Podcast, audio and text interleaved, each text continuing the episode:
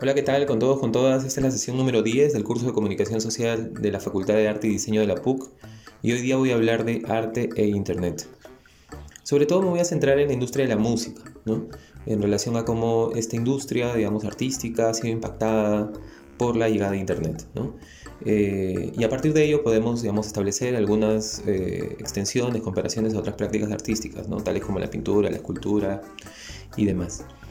Lo primero que me gustaría, digamos, discutir es cómo, eh, digamos, Internet ya daba anuncios, ¿no? de, su llegada antes de que, digamos, aparezca, ¿no? Eh, como, como lo hizo, digamos, en la década de los 90, ¿no?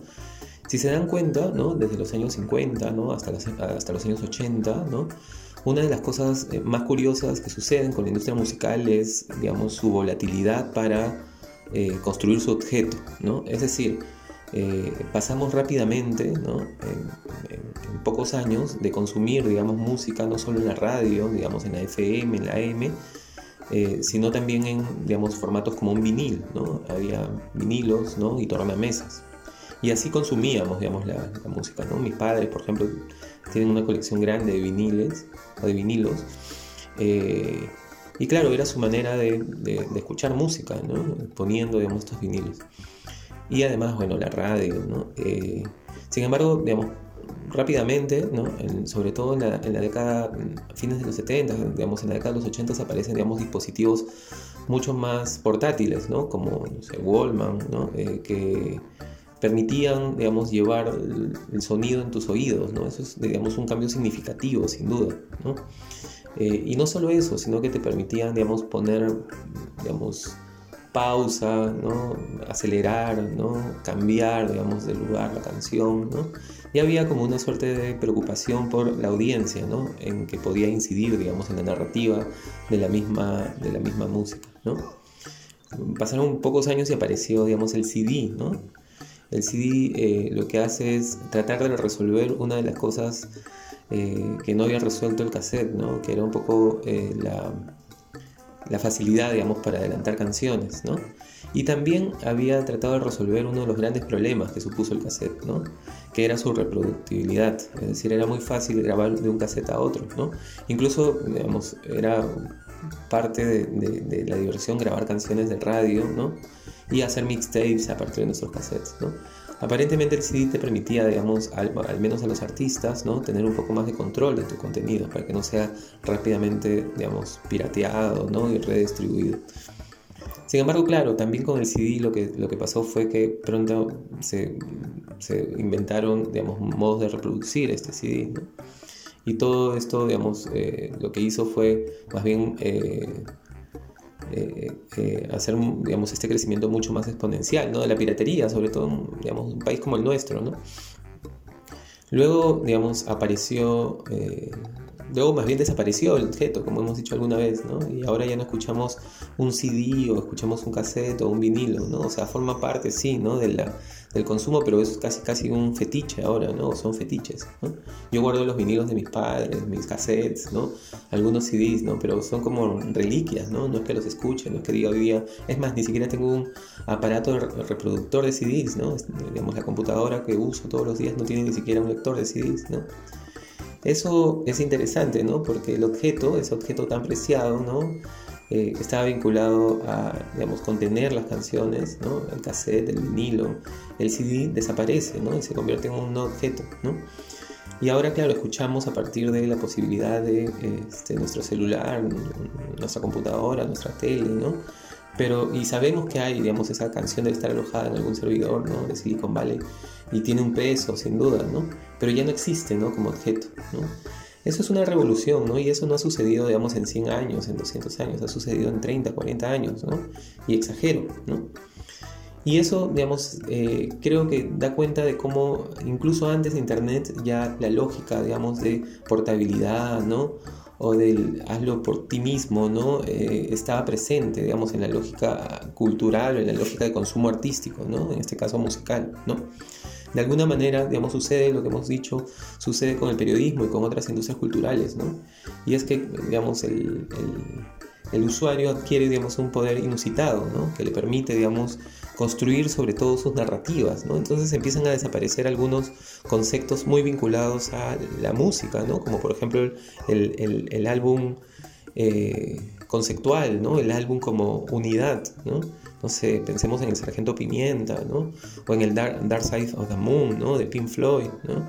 Incluso en, digamos, eh, discos mucho más alternativos de los 90, ¿no? Como, como, como, no sé, el Nevermind de Nirvana, ¿no? Esos discos, digamos, que son pre-internet, están pensados con una narrativa de conjunto, ¿no?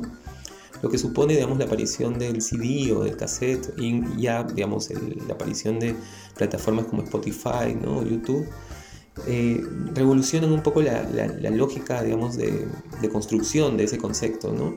Y priorizan más bien la aparición de este concepto que es tan digamos, eh, conocido ahora por nosotros, ¿no? que es el single. ¿no? Se trata de un nuevo modelo de distribución musical. ¿no? Ya no interesa entonces una narrativa digamos, unitaria, ¿no? sino lo que interesa más bien es eh, una canción digamos, que destaque. ¿no? Hay incluso artistas que se han hecho millonarios con una sola canción. Recuerdo esta canción, ¿no? Súper pegajosa, ¿no? Y reproducida por millones que se llama eh, Despacito, ¿no?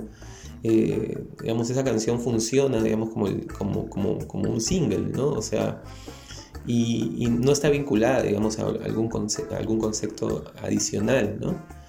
Eh, ojo que eso no quiere decir que haya artistas en la actualidad que siguen pensando, digamos, en, en, álbum, en álbumes conceptuales, ¿no? El primer disco de Rosalía, por ejemplo, es un álbum conceptual, ¿no? Este, unitario, ¿no? Eh, y eso tampoco quiere decir que antes no hayan existido, no haya existido la lógica del single. Evidentemente, ¿no? Había, digamos, discos que eran más chiquitos, ¿no? De 45 revoluciones por minuto, que lo que presentaban era más bien una lógica de single, ¿no? Una canción por lado. Sin embargo, lo que sí ha cambiado es que a partir de estos singles, nosotros, a partir de las herramientas, digamos, que nos ha brindado Internet, podemos, digamos, establecer nuestra propia lógica narrativa. Nuestro, nuestro propio recorrido, ¿no? Eso sin duda es algo novedoso, ¿no? Y, revolucionario también en la industria del arte, ¿no?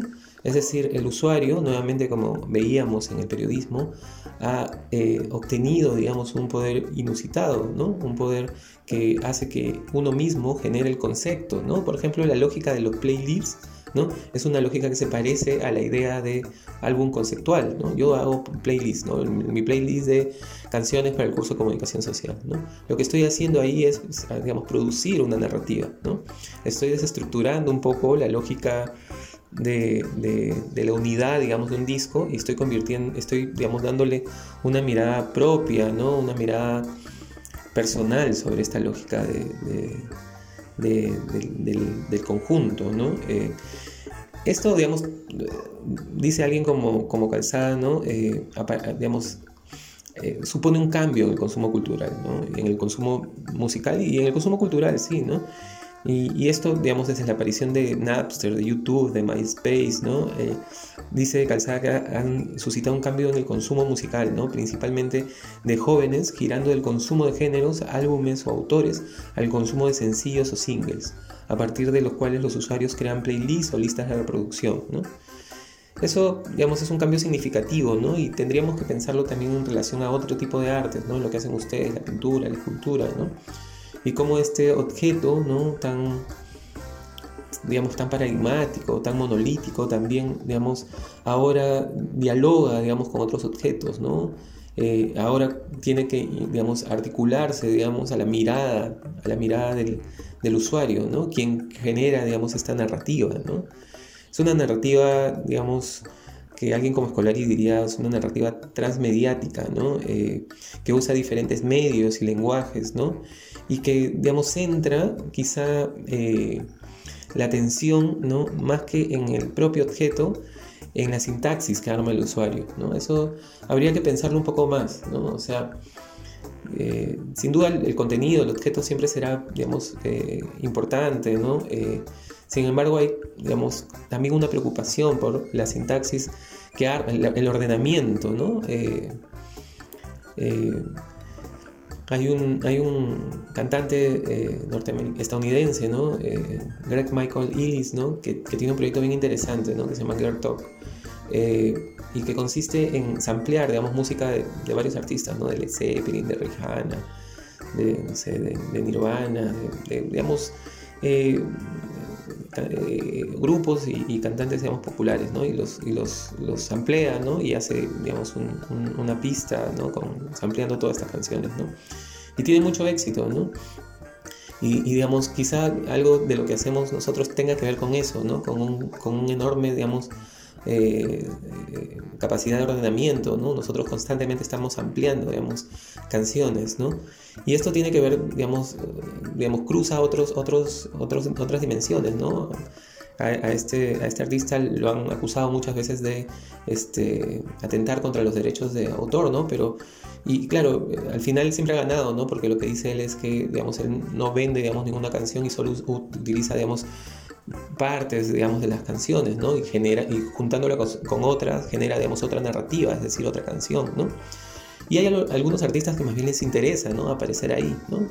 Porque claro, o sea, quizá lo que permite es actualizar, digamos, canciones, que la gente encuentre, digamos, una ventana, una canción que había olvidado, que quiere recordar, o un artista, ¿no? Entonces es interesante eso, ¿no? Como incluso trascendiendo, digamos, los derechos del autor, los artistas y las artistas entienden esto, digamos, como una ampliación de su, de su posibilidad, digamos, comercial, ¿no? Sucede algo parecido con el fandom, por ejemplo, de, no sé, Harry Potter, ¿no? Al comienzo, digamos, eh, las narrativas eran perseguidas, ¿no? Este, ¿Cómo van a hacer eso con mi narrativa principal? Y ahora más bien son alentadas, ¿no? Como parte de un fandom, ¿no? Eh, la misma industria, digamos, las anima, ¿no? Porque se han dado cuenta que lo que hacen es más bien fortalecer la comunidad, ¿no? Y fortalecer la marca. Eso, eso es bien interesante también en relación a lo que hacen ustedes, ¿no? Cómo se está reformulando, digamos, esta, esta lógica de, la audiencia, ¿no? En relación a la propia práctica artística, ¿no? Y quizá la otra pregunta, la pregunta, digamos, eh, que es necesario hacer, ¿no? Sobre todo ustedes, ¿no? Es dónde queda el autor, ¿no? Eh, Roland Barthes decía que el autor no es el que inventa, inventa las más hermosas historias, sino el que maneja mejor el código cuyo uso comparte con los oyentes, ¿no? Era interesante esto, ¿no? Roland Barthes tiene un texto que es, polémico, ¿no? Que se llama la, la muerte del autor, ¿no? Y habría que pensar si, claro, Internet supone eso, ¿no? Como en algún momento supuso, digamos, la puesta en duda del intermediario, habría que pensar si en la lógica, digamos, del arte, ¿no? De la música y de lo que hacen ustedes, digamos, lo que ha ganado eh, o, el, que ha adquirido poder precisamente es esta audiencia, ¿no? Quien decide, digamos, intervenir, ¿no? incluso en su propia narrativa. Y si el autor o la autora está, digamos, dispuesto o dispuestas a que, digamos, el autor intervenga, ¿no? En publicidad hay un concepto que, está muy de moda últimamente que se llama el story doing, ¿no? que tiene que ver con más bien personalizar, digamos, la, la, la campaña, es decir, que la, que, la, campaña no sea para todos, sino que la campaña se pueda personalizar a partir de eh, que el usuario pueda intervenir en la narrativa. ¿no? Habría que pensar entonces en eso, ¿no? en quién es el autor ¿no? en este mundo. Eh, eh, atravesado por internet, ¿no? Si el, si el productor, si el artista, ¿no? o, el, usuario, ¿no? Quien decide, digamos, eh, disponer, quien clasifica, quien samplea, ¿no? Quien maneja finalmente la narrativa final, ¿no? Eso, eso digamos, habría que, habría que pensarlo, ¿no? Y, también habría que pensar, y ya esto para, para, cerrar, en otras digamos, posibilidades ¿no? que nos otorga Internet. ¿no? Digamos, esta, este, esta agencia del, del, espectador, de la audiencia, también nos, nos obliga, ¿no? como hemos dicho ya varias veces, a pensar en modalidades distintas, no, no solo en, en el objeto, digamos, obra artística, como el centro, digamos, del, del, del, consumo o del negocio, digamos, del arte, ¿no? sino también ampliar este universo. ¿No? Y claro, está el objeto, qué sé yo, la pintura, la escultura, pero además están otras cosas, ¿no? Alrededor de, este objeto, ¿no? En la música es un poco, digamos, quizá un poco más claro, ¿no? Está el disco, pero también están los pósters, ¿no? Está el disco, pero también están los conciertos, ¿no? Está el disco, pero también está, no sé, un cómic, ¿no? Está el disco, pero también está un advergame, ¿no? Un juego, digamos, este, celular, ¿no? Hay mucho de eso, ¿no? El, el cantautor uruguayo, por ejemplo, Jorge Dresler hizo un un experimento hace unos años, creo que ya está descontinuado, ¿no? Era una aplicación en donde él proponía, digamos, eh, algunas melodías y algunas y, algunas letras y, era el usuario, o sea, quien escuchaba, quien definía por sus decisiones cómo sonaba la canción, ¿no? Y lo interesante es que al final el usuario se llevaba, digamos, una canción que había este, hecho a partir de los insumos que daba Dresler, ¿no? Quizás es una buena lógica... Eh, o quizás una buena ruta, digamos, para, entender un poco el arte, ¿no? Este, la música y, en realidad todo el arte, ¿no? Eh, a partir de la idea de Internet, ¿no? pensar en cómo se involucra, digamos, este usuario tan empoderado, tan cada vez más acostumbrado a tener agencia en relación a la narrativa, ¿no? Esa es la pregunta que, con, la que luego sí las quiero dejar, ¿no? O sea, ¿cómo integrar en nuestra obra eso, ¿no? Hay arte relacional, ¿no? Pero, pero ¿qué más podemos hacer, ¿no? Eh, y cómo, digamos, las, redes sociales, Internet, pueden ayudarnos a generar, digamos, comunidad y también extender, digamos, nuestro universo este, artístico, nuestro universo narrativo. ¿no? Eh, bueno, eso es todo por hoy. Les deseo un excelente día y ya nos vemos eh, más tarde. Chao, chao, chao.